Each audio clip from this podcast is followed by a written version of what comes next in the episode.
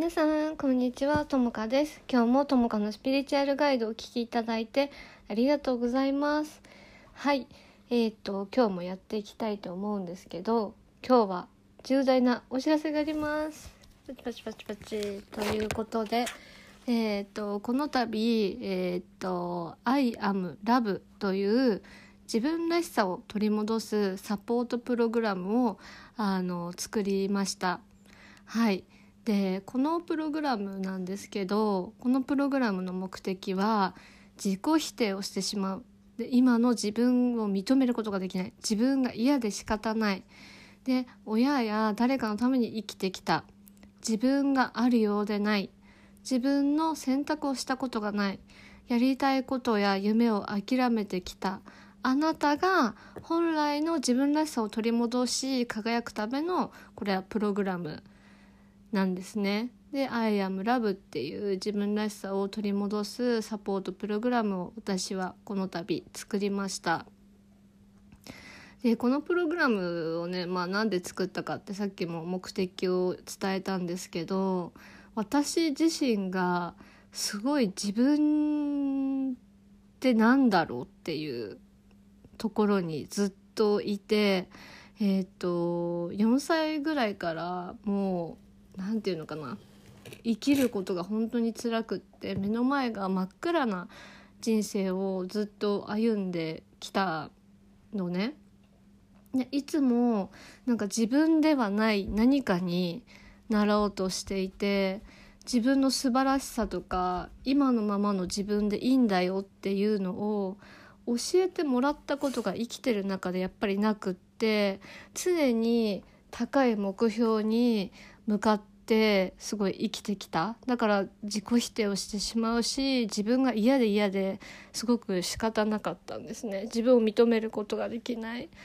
本来の自分っていうものを忘れていたがために自分の趣味とか自分のやりたいこととか生きる目的とか自分の好きが全く見えなくなってしまっていた人生でした。うん、で自分らしさって何？って思う方もいると思うんですけど私自身もあの自分らしさを取り戻すまでにやっぱ自分を愛することがすごく必要で自分を受け入れていく自分自身が自分を受け入れていくことでもっと輝き出せる。今までは頑張ることで自分が完璧になることでどうにかやってきた人たちがそうではなくって今度は自分らしさを認めることでどんどんどんどん自分が輝いていくことができるっていうプログラムをあの作成しました。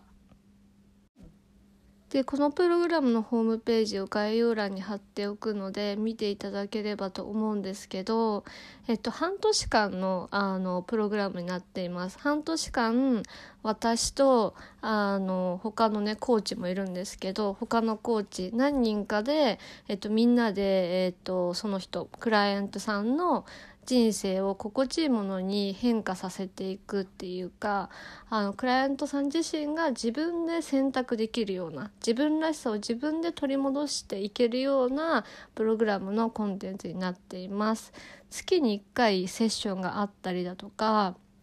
まあ、月に1回ホームワークがあったりあの量子力学とか哲学エネルギー学心理学中医学から用いたあの自分を愛するための講座をやっていきます。であのホームワークについてなんですけど